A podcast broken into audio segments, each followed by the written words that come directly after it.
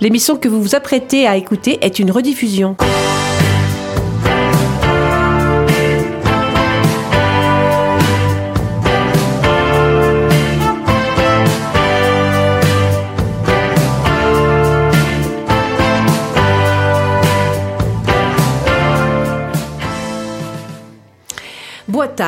Bonsoir à vous tous, chers auditeurs et auditrices. Bienvenue dans l'émission hebdomadaire Rencontre lusophone proposée par Radio Résonance sur la fréquence 96.9.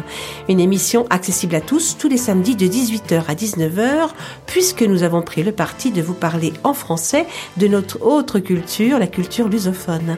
Ce soir, c'est au tour de Jeff et moi-même, Hélène, d'animer l'émission de ce soir. Et on en profite pour faire un coucou à nos collègues Manu et Angélique. Bonjour Jeff, bonsoir bonjour, Jeff. Bonjour à tous. Tout va bien? Ah très bien, avec le soleil là. Bien, on est bien. Hein ouais, sauf que je l'ai dans l'œil là. Alors, dis donc, Jeff, toi qui parles allemand, connais-tu le mot Wang? Alors, je ne sais pas si je le dis bien, Wanderlust. Wanderlust. C'est ça? Hmm. Tu connais ce mot? Oui. Ça veut dire quoi? Bah, Wander, c'est se promener, euh, marcher, aller se promener, voyager. Et puis, Lust, c'est l'envie, le désir. Hmm. D'accord, et ben c'est tout à fait ça en fait. C'est le mot qui nous a inspiré pour la chronique de ce soir. Euh, cette curiosité euh, qui commence à titiller lorsqu'on a envie de partir pour découvrir des pays, des gens. Puis il faut dire qu'avec un, un temps comme celui-ci, ça donne envie de partir, de voyager. Et puis qui un jour, cette, cette petite envie se transforme en une impitoyable et irrésistible curiosité de l'inconnu.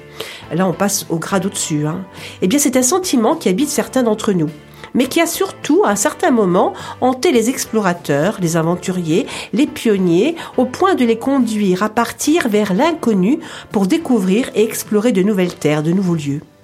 Eh bien, ma chronique de ce soir va nous parler de deux grands pionniers de l'aviation portugaise qui se sont lancés le pari fou de faire la traversée de l'Atlantique Sud à bord d'un hydravion. Bon, des aviateurs, il y en a eu avant et après eux, et qui ont réalisé des exploits beaucoup plus spectaculaires que les leurs.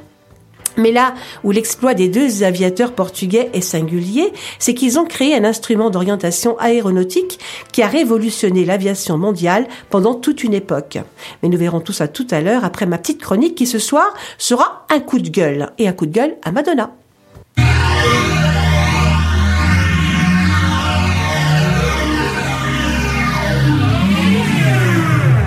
Résonance 96.9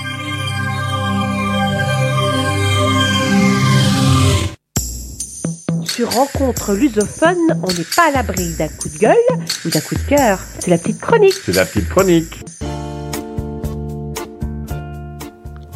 Cette semaine, un gros titre de la presse portugaise m'a laissé dubitative. Madonna, furieuse, veut quitter le Portugal qu'elle accuse d'ingratitude. Allons bon, allons bon.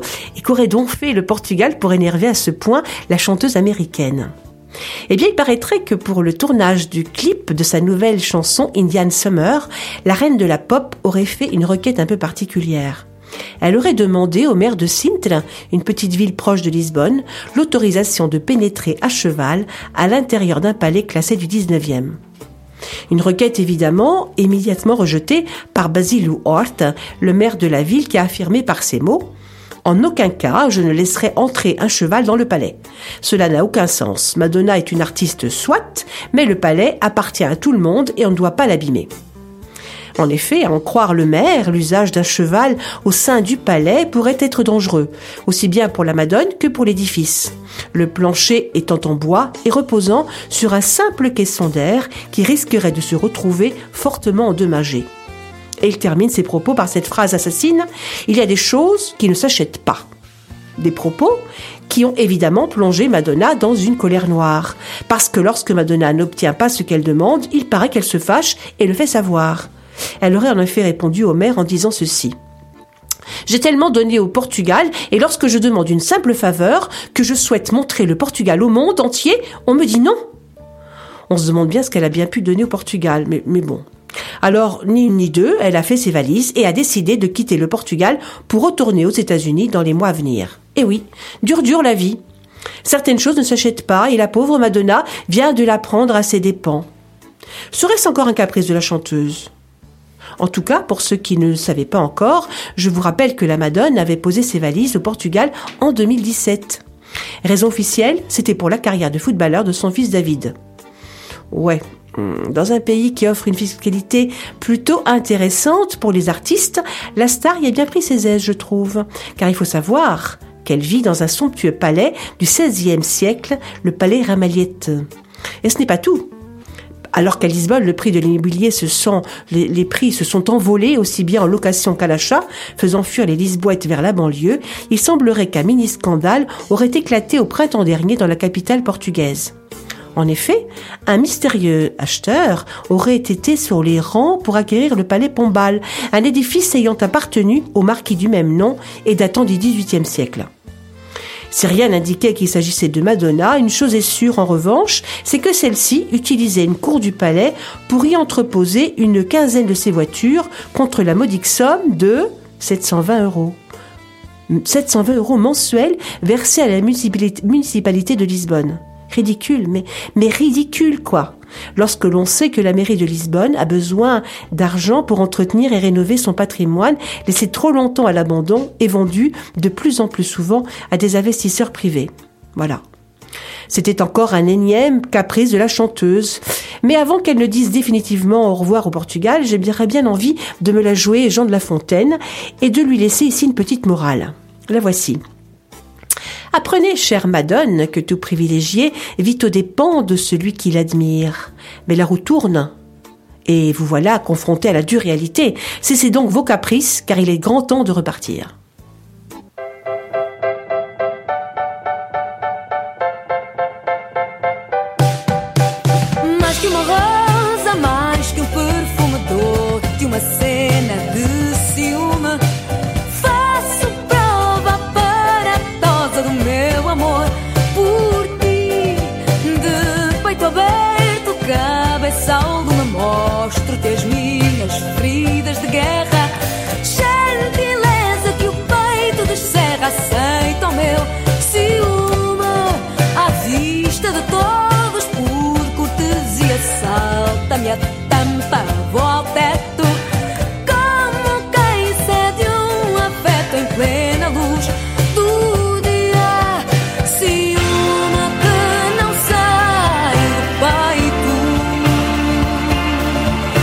Espinho que corta direito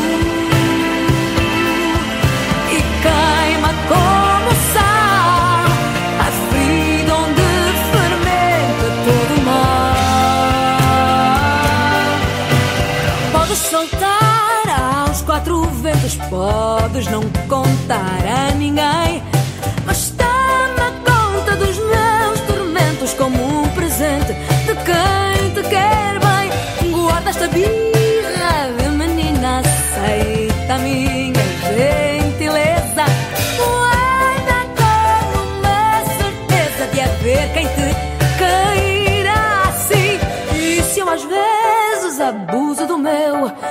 é porque nunca acusas o toque. Por mais ciúme que eu te provoque, nem sequer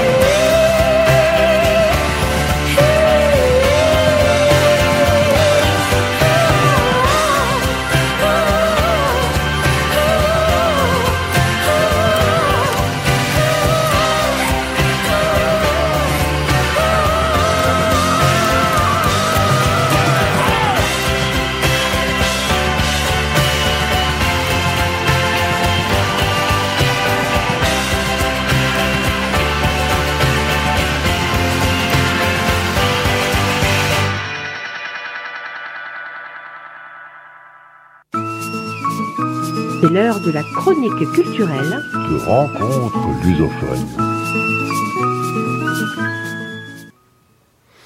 Dans la chronique culturelle de ce soir, je vous propose de prendre l'air en vous parlant de l'aviation portugaise et de ses pionniers.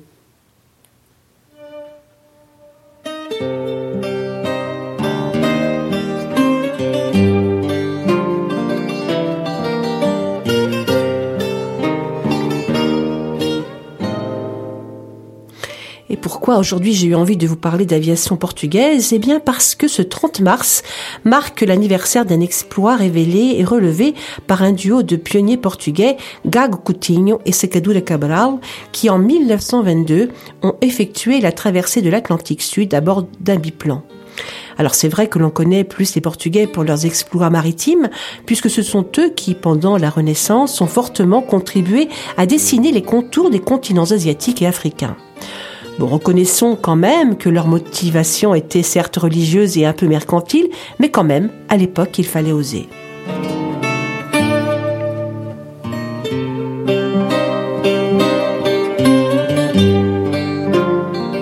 Et il faut reconnaître aussi que les navigateurs portugais ont été d'une certaine manière des précurseurs en termes d'orientation en mer avec l'utilisation d'instruments de navigation tels que l'astrolabe. Et on verra un peu plus loin qu'en termes d'aéronautique, leurs exploits de l'Atlantique Sud ne dépassent évidemment pas celui des grands Lindbergh ou Alcock et Brown qui ont tour à tour fait leur traversée sans escale. Contrairement à nos deux pionniers portugais, Coutinho et Cabral, qui ont dû s'y prendre à trois reprises pour rejoindre Rio au départ de Lisbonne. N'empêche que, n'empêche que, ce qui est sûr aussi, c'est que Lindbergh, qui je vous le rappelle, a été le premier pilote à avoir relié New York à Paris en solitaire et sans escale, eh bien ce grand Lindbergh s'est largement inspiré des observations transatlantiques de nos deux pilotes portugais qui ont été les premiers à traverser l'Atlantique Sud d'est en ouest. Mais on va garder le suspense de cette aventure pour un peu plus tard. Pour l'instant, je vous propose une première pause musicale et un beau voyage vocal.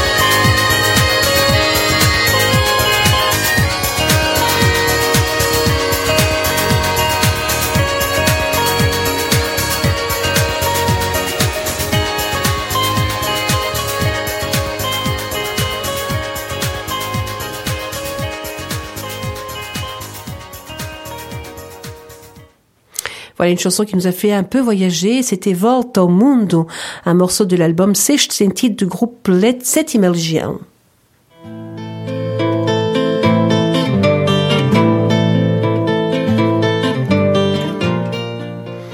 Voler a toujours été pour l'homme un désir presque si ancien que lui-même.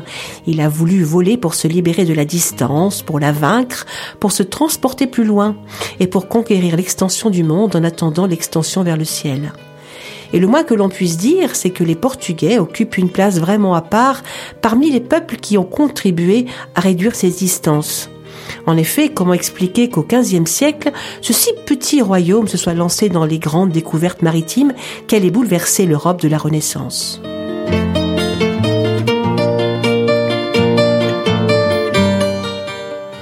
Toutes les nations sont des mystères, avait écrit Pessoa. Une affirmation qui peut s'appliquer à de nombreuses nations, mais qui du coup s'applique un peu plus au Portugal qu'à tout autre. Et je dis ça évidemment sans aucun parti pris.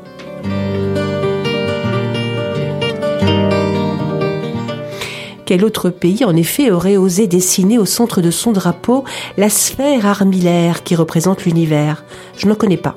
Et pourtant, cette sphère symbolise parfaitement ce rêve lusitanien de partir vers l'inconnu. Eh bien, l'histoire de l'aviation portugaise, c'est un peu aussi l'histoire de ce rêve. C'est ce même esprit d'aventure ayant ouvert les chemins de la mer qui a été présent dans la conquête du ciel, même si cette conquête s'est évidemment faite dans une échelle un peu moindre.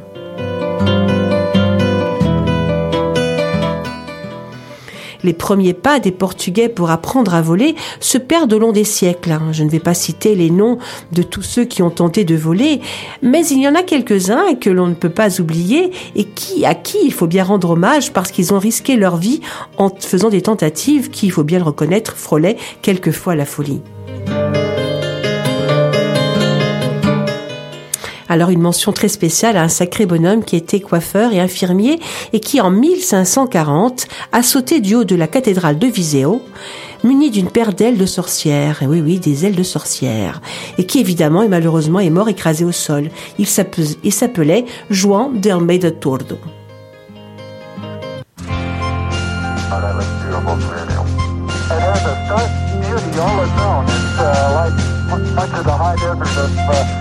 United States. It's uh, different, but it's very pretty out here. Are you getting a PV picture now? Eu queria ser astronauta, o meu país não deixou. Depois quis ir jogar a bola, a minha mãe não deixou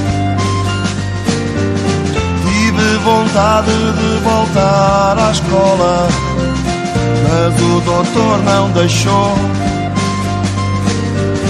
Fechei os olhos e tentei dormir, aquela dor não deixou. Oh meu anjo da guarda, faz-me voltar a sonhar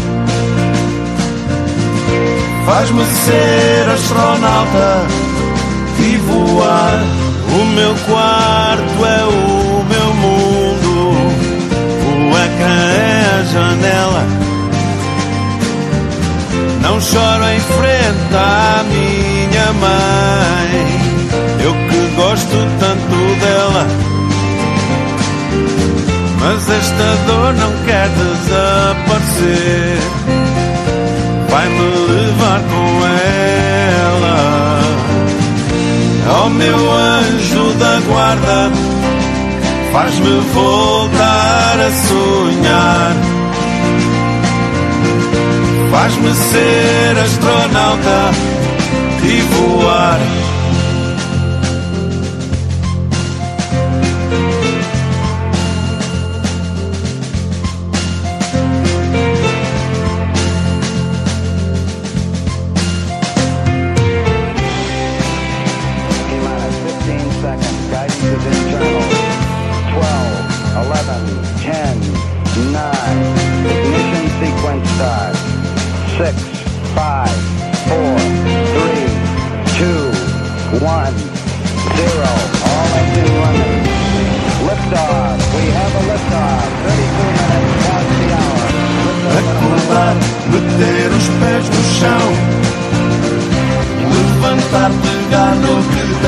Tens mais à mão. Voltar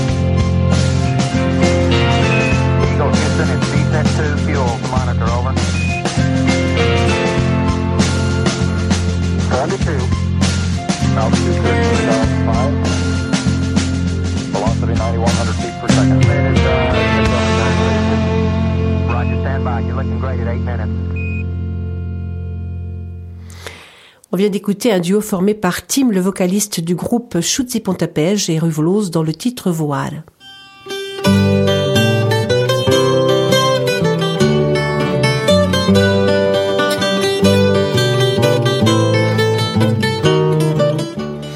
Alors oui, les premiers pas des Portugais pour apprendre à voler étaient un peu timides. Je vous ai parlé tout à l'heure de João d'Almeida Tordo, qui a sauté du haut de la cathédrale de Viseu avec des ailes de sorcière. 200 ans plus tard, euh, les tentatives étaient déjà un peu plus sérieuses. En 1709, le prêtre Bartolomeu Lourenço de Guzmão, un prêtre jésuite, aurait réussi à s'élever dans les airs à bord de son engin baptisé Passarol. Malheureusement, comme l'époque n'était pas très propice à la science, le pauvre Bartolomeu a été accusé d'avoir signé un pacte avec le diable, puisque selon l'Inquisition, un homme qui volait ne pouvait être que diabolique.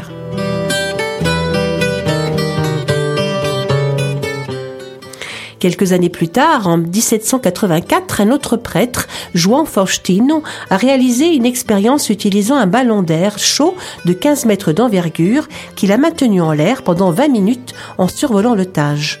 Mais l'apothéose, c'est lorsqu'il a réussi à faire voler à bord de son ballon un singe pendant 36 minutes.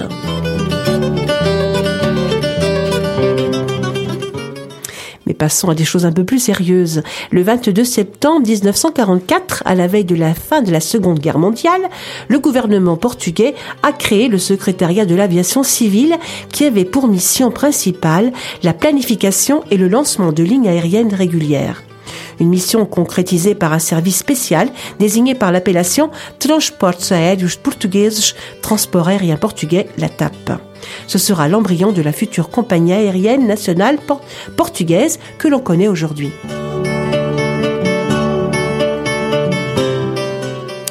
Mais la TAP n'a pas été la première compagnie de transport aérien créée au Portugal. Et on ne peut pas parler de l'aviation régulière sans parler tout d'abord des pionniers.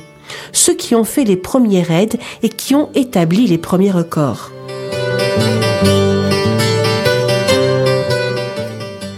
Alors le tout premier vol sérieux réalisé au Portugal a eu lieu le 10 septembre 1912. C'était à bord d'un biplan appelé Antoinette, acheté en France et piloté par Sanches de Castro. Quatre ans plus tard, c'est à l'initiative d'un petit groupe d'officiers que sera ouverte l'école militaire de Villanova de Rainha. Dans ce groupe d'officiers, on remarquera déjà la présence du commandant Gag qui fera parler de lui un peu plus tard, puisqu'il sera à l'origine d'un exploit aérien sans précédent au Portugal.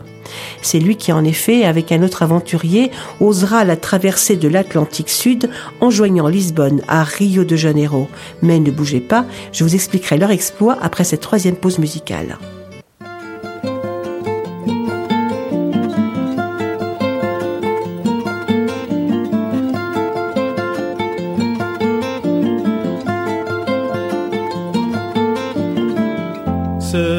Vai ao mar, navio da boa hora, podem calhar na ilusão da glória, em prata e ouro.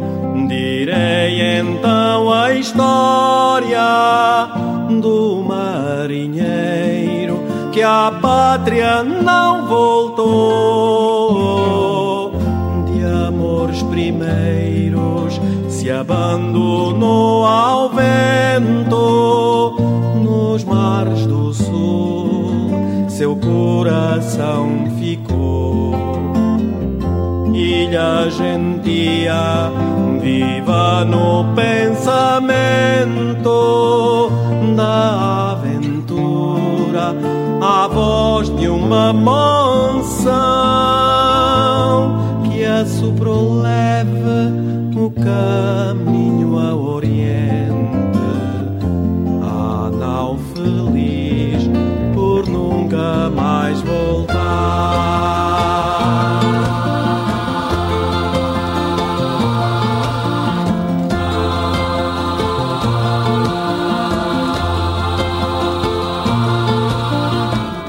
de amores primeiros se ao vento nos mares do sul seu coração ficou.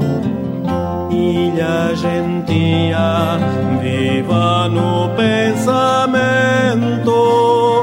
da aventura a voz de uma mansão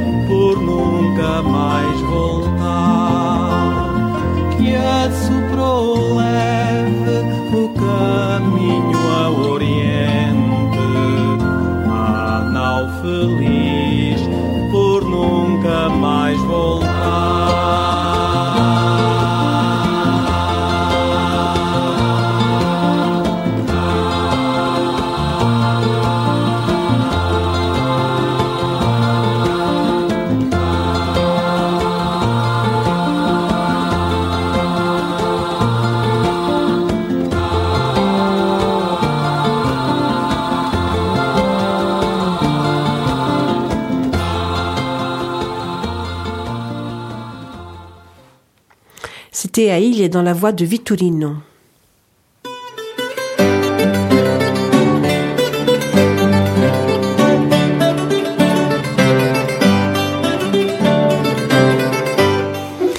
Et juste avant cette chanson, je vous disais que le début du XXe siècle a vraiment marqué le début de l'aviation civile au Portugal. Le premier vol a eu lieu en 1912 à bord d'un biplan, mais il s'agissait là d'un vol court. Les vols plus longs viendront quant à eux un peu plus tard, en 1919.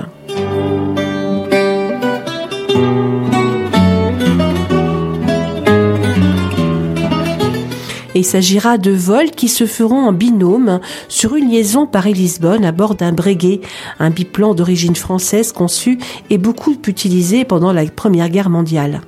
Le premier duo était donc constitué par Antoine Maille et Lelo Portela, et le second par Manuel Gouveia et Fernando Souza.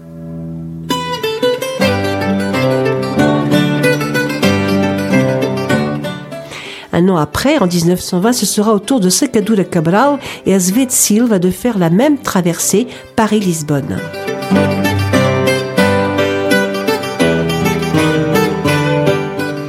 Encore en 1920, Sarmiento de Beires et Brito de Pais ont échoué le vol Lisbonne-Madère, toujours à bord d'un Breguet.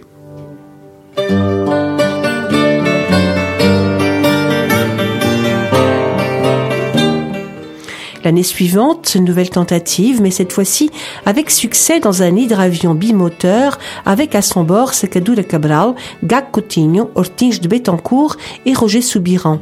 Le voyage a duré 7 heures et 40 minutes et a constitué un double triomphe puisqu'au-delà de l'exploit, il a également servi à démontrer l'efficacité d'une nouvelle méthode de navigation aérienne avec sextant créée par Gag Coutinho. Et oui, il semblerait qu'en voulant résoudre les problèmes techniques découlant d'un vol long courrier au-dessus de l'océan, Gag Coting et Secadura Cabral planifiaient déjà l'aventure qui allait les rendre fameux.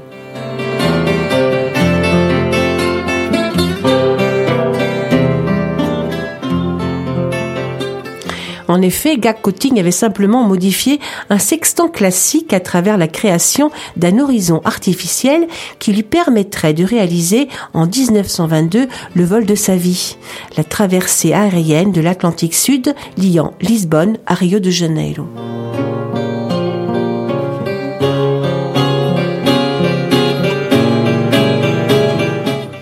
Cinq ans plus tard, en 1927, Sarmento de Beires, Jorge Castilho et Duval, Portugal et Manuel Gouveia essayent avec succès une nouvelle traversée de l'Atlantique Sud, mais cette fois-ci en vol nocturne. Ce voyage n'est pas resté dans les annales, mais il aura quand même marqué l'histoire de l'aviation, puisque c'était la toute première fois qu'un aéronef se maintenait toute une nuit volant au-dessus de la mer.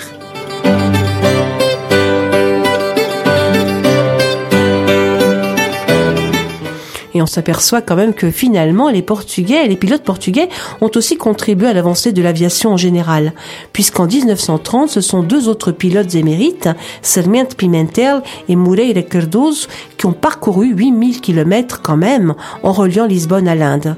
Pour cet exploit, ils ont d'ailleurs été récompensés du prix de la Ligue internationale des aviateurs.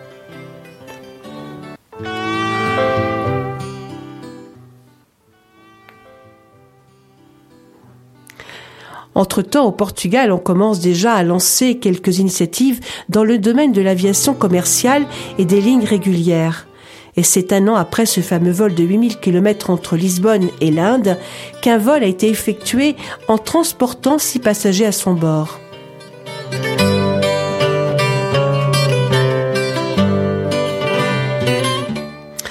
On peut dire d'ailleurs qu'à l'époque, dans les années 30, la vraie compagnie pionnière en termes de transport de passagers a été l'Aéro Portuguesa, fondée en 1934 avec une large participation financière de la compagnie Air France.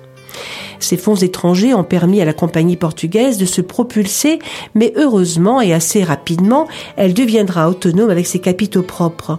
Pendant la Seconde Guerre mondiale, c'est même elle qui assura la seule ligne régulière entre l'Europe et l'Afrique du Nord en assurant les liaisons Lisbonne-Tanger et Lisbonne-Casablanca.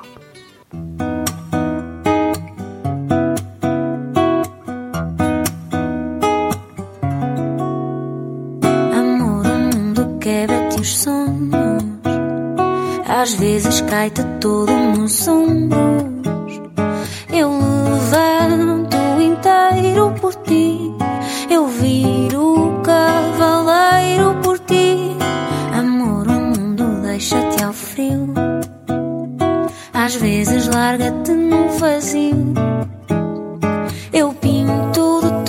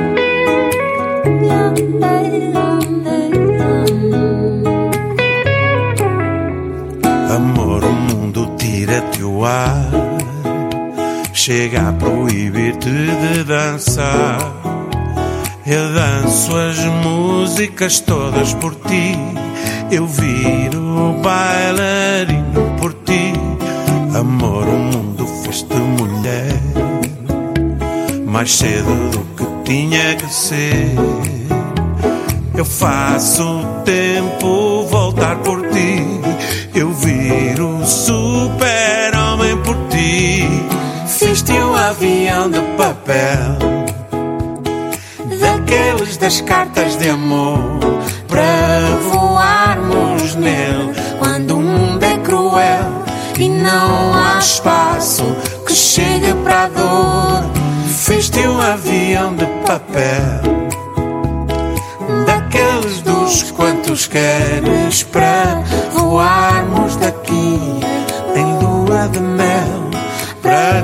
Levar para onde quiseres.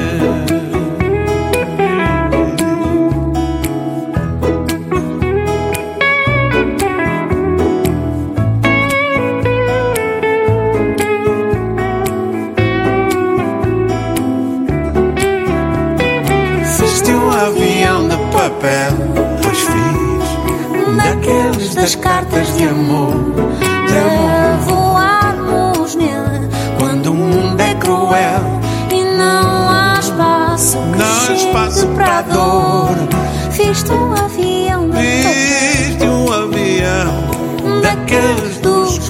queres para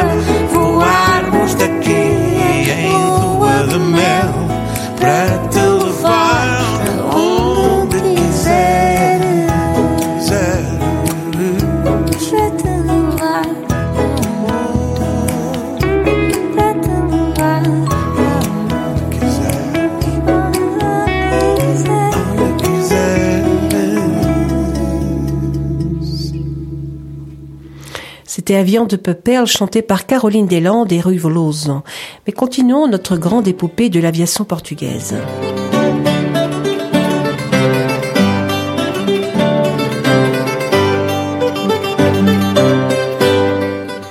Alors la grande compagnie, l'Aéro Portugaise, fondée dans les années 30, a quand même fonctionné jusqu'en 1953 avant d'avoir été absorbée par la TAP. Entre-temps, en 1941, une autre compagnie avait été fondée pour effectuer des vols réguliers entre les îles de l'archipel des Açores.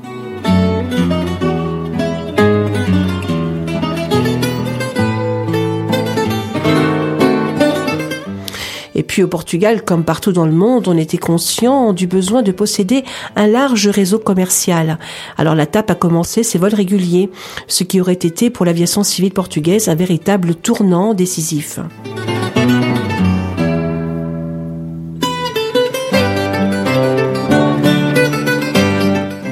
Le nombre de passagers transportés a augmenté de façon exponentielle. En 1950, la compagnie a transporté 20 667 voyageurs. En 1958, huit ans après, ce sont quasiment 65 000 passagers qui ont voyagé grâce à la compagnie portugaise.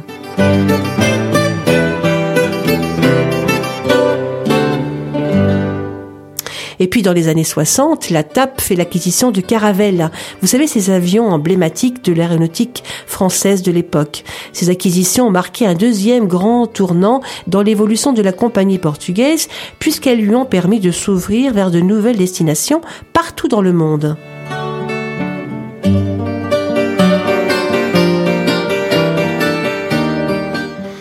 Et puis, dans l'évolution des choses, comme toutes les grandes compagnies internationales, elle a abandonné les avions à hélice pour se tourner vers les Boeing. Et comme toutes les autres compagnies également, la TAP a subi les effets brutaux des hausses de prix du pétrole. D'un autre côté, avec la révolution des œillets et la décolonisation, le transport aérien commercial, qui était principalement axé sur des liaisons avec les provinces d'outre-mer, a dû effectuer une inévitable restructuration. D'ailleurs, dans les premiers mois qui ont suivi le 25 avril, rien ne paraissait avoir changé par rapport au rythme d'expansion et aux orientations de la TAP qui a même inauguré quelques nouvelles lignes et l'acquisition de nouveaux Boeing.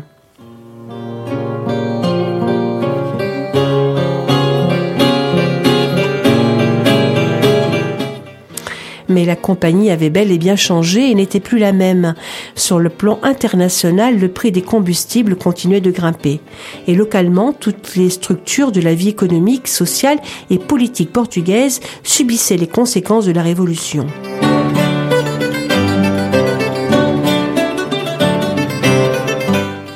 La situation exigeait alors des mesures urgentes.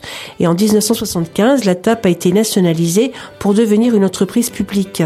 Mais heureusement, juste un an après, en 1976, les courants touristiques ont commencé à augmenter et à partir de là, le nombre de passagers transportés n'a cessé de progresser.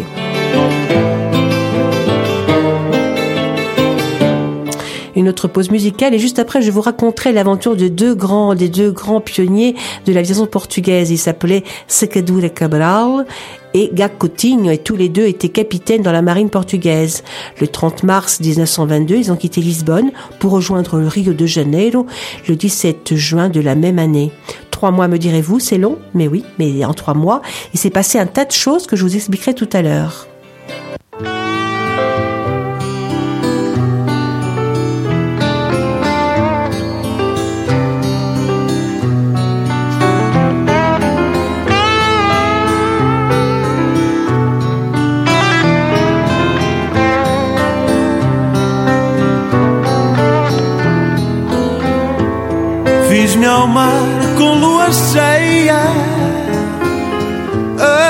Mar de ruas e cafés Com vagas de olhos a rolar Que não me viam no convés Tão cegas no seu lugar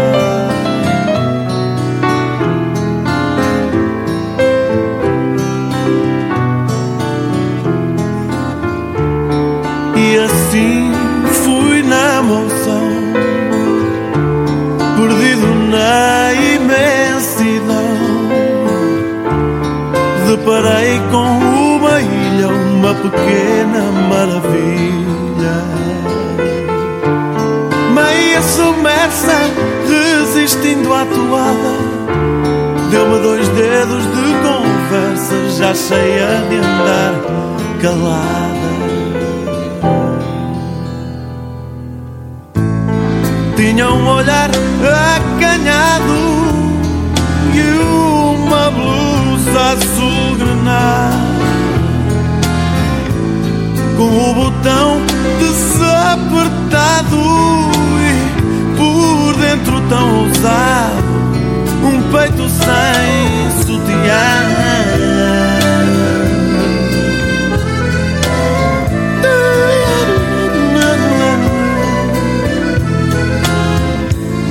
Ancoramos no rochedo, sacudimos o sol e o mel. Falamos de música e cinema, lia Fernando Pessoa e às vezes também faziam poema.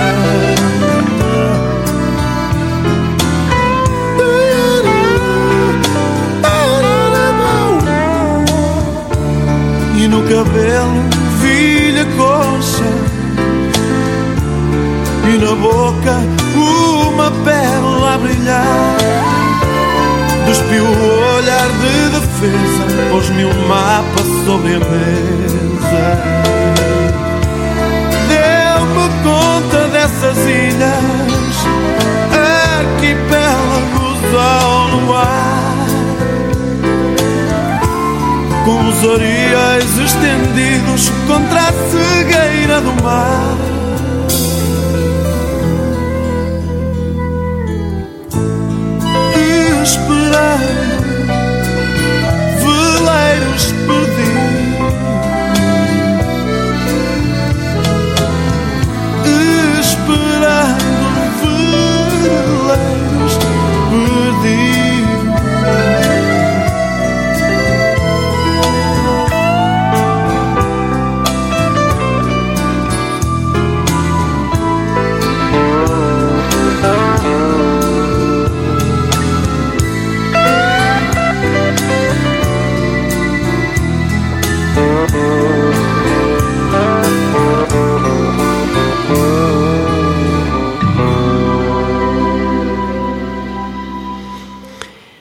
C'était et son merveilleux titre Aïlia.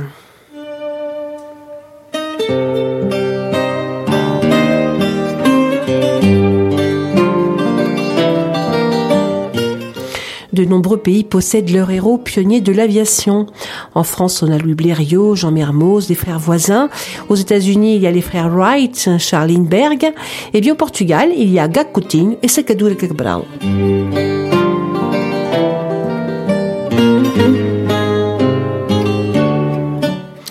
Gac Coutinho et Sacadura Cabral sont les deux héros portugais qui ont réalisé la première traversée aérienne de l'Atlantique Sud.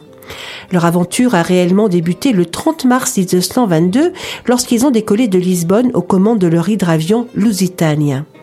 Mais l'histoire avait en fait débuté deux ou trois mois avant, peu de temps après la traversée aérienne de l'Atlantique Nord effectuée en 1919 par John Alcock et Arthur Brown.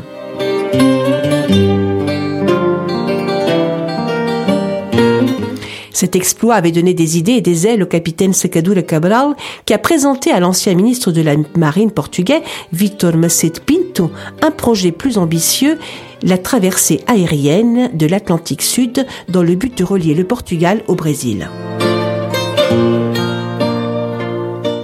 Projet qui a été évidemment accueilli favorablement par le gouvernement portugais et le capitaine Cabral s'est donc immédiatement chargé d'entreprendre les études nécessaires à la préparation de cette extraordinaire aventure.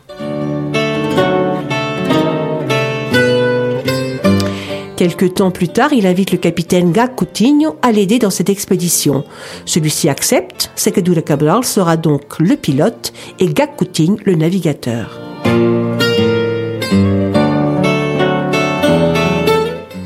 Durant le vol et afin de mesurer la hauteur des étoiles pour s'orienter dans le ciel, le capitaine Coutinho a eu l'idée lumineuse de créer un astrolabe de précision basé sur le sextant maritime.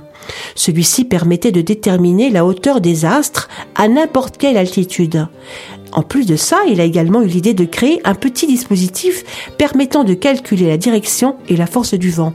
Le recours à de tels instruments était une première dans la navigation aérienne.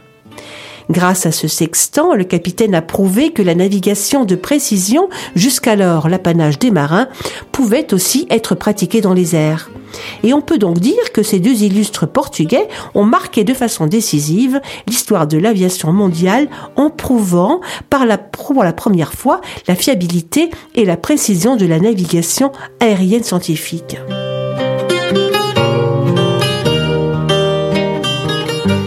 Une invention qui, vous l'imaginez bien, allait révolutionner la navigation aérienne de l'époque. D'ailleurs, on sait que Lindbergh, le premier pilote en solitaire à avoir traversé l'Atlantique Nord, s'est largement inspiré des observations transatlantiques des deux pilotes portugais. Et c'est même peut-être grâce à eux qu'il a réussi à faire sa traversée sans escale.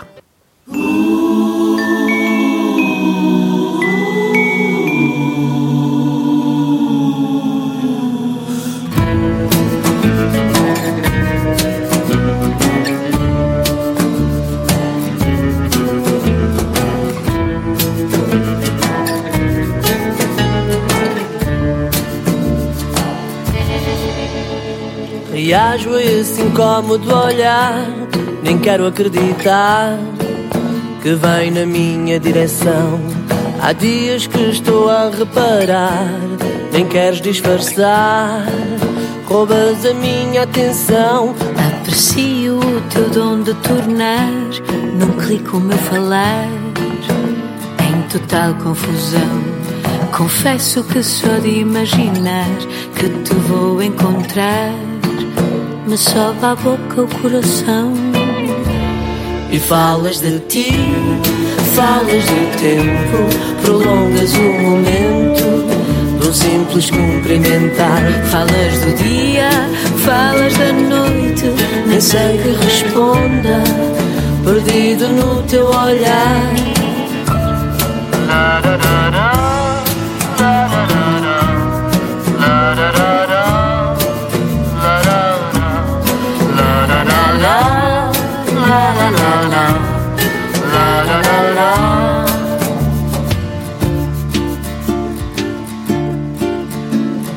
Certo que sempre ouvi dizer que do querer ao fazer vai um enorme esticão. Mas haverá quem possa negar que querer é poder e o nunca é uma invenção. Bem sei que este nosso cruzar pode até nem passar de um capricho sem valor. Mas por que raio hei de evitar se esse teu ar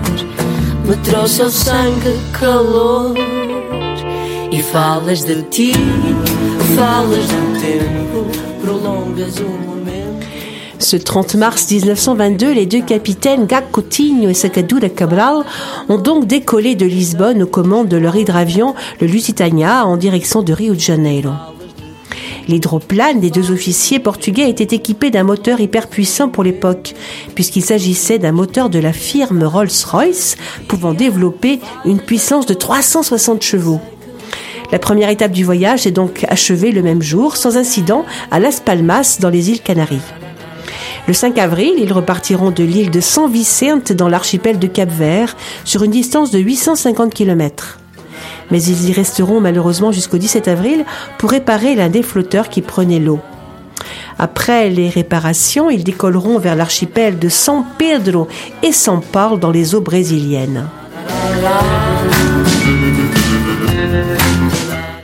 Le lendemain, rebelote, l'avion perd un des flotteurs, ce qui oblige les deux aviateurs à être secourus et transportés par un croiseur de la marine portugaise vers l'île de Fernando de Noronha, où les attend un autre hydravion qu'ils nommeront Patria. Le 11 mai, ils repartiront à bord de ce deuxième hydravion. Malheureusement, la poisse les poursuit puisqu'une défaillance mécanique les obligera à faire un atterrissage d'urgence. Le 5 juin, ils reçoivent un troisième hydravion baptisé Santa Cruz, à bord duquel ils repartiront en direction de Rio. Et le 17 juin, ils finiront donc par arriver enfin à Rio de Janeiro, où ils seront accueillis avec enthousiasme et en héros par la population brésilienne. En résumé, il leur a fallu plus de deux mois pour effectuer la traversée de l'Atlantique Sud, même si, même si la durée effective n'a été que de 62 heures et 26 minutes. Les deux capitaines auront donc couvert en tout et pour tout 8383 miles nautiques à bord de trois hydravions différents, le Lusitania, le Patria et le Santa Cruz, mais avec une certitude, c'est que malgré tous les malheurs et incidents subis tout au long de la traversée, ces deux officiers distingués par la marine portugaise ont marqué de, manière décisive l'histoire mondiale de l'aviation en démontrant pour la première fois la viabilité et la précision de la navigation aérienne scientifique.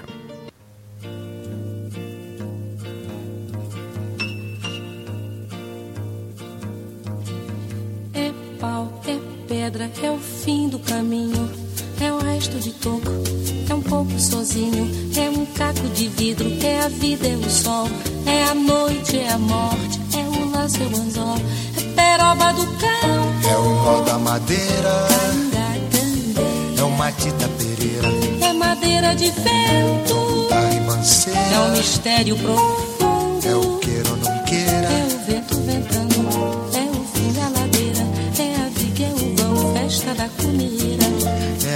chovendo, é conversa ribeira das águas de março, é o fim da canseira, É o pé, é o chão, é a mastradeira, passarinho na mão, pedra de atiradeira, é uma ave no céu, é uma ave no chão, é um regato, é uma fonte, é um pedaço de pão, é o fundo do poço, é o fim do caminho,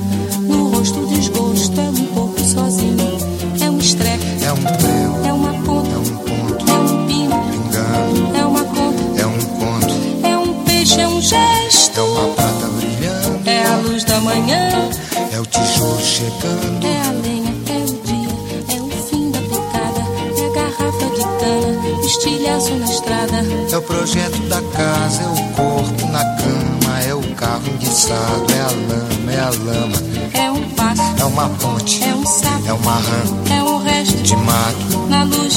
da manhã. São as águas de março fechando o verão. É a promessa de vida no teu coração.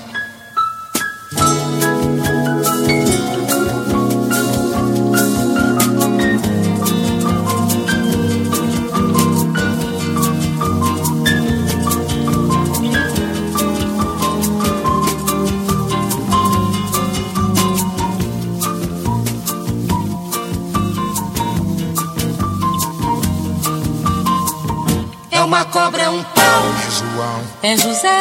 É um espinho, na mão, é um corte, no pé. são as águas de março fechando o verão. É a promessa de vida no teu coração. É pau, É pedra é o fim, do caminho. é um resto, de topo, sozinho. É um passo, é uma ponte. é um sapo, é uma rã, É um belo horizonte. é uma febre terçã. São as águas de março fechando o verão. É a promessa de vida no teu coração. Pau, Pedra, inho, és, fogo, fogo, inho, água, hidro, sol. São as águas de março fechando o verão. É a promessa de vida no teu coração. Badaba, bade baziza, zazaziza, azanamenya, andandede, bandandede, bandandede,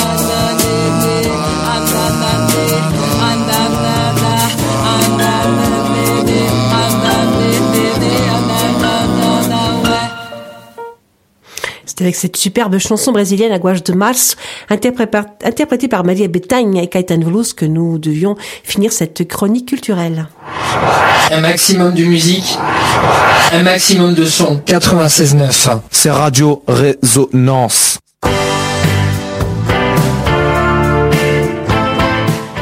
Rencontre lusophone se termine, mais pour mieux revenir samedi prochain à la même heure. Merci Jeff. Merci à vous tous, auditeurs et auditrices, pour votre fidélité. Bon week-end à vous tous. Je vous embrasse. Eh oui, rencontre lusophone, c'est terminé pour aujourd'hui. Merci de nous avoir écoutés et de nous être fidèles tous les samedis sur cette antenne, mais aussi sur le net. Rendez-vous ici même samedi prochain à la même heure.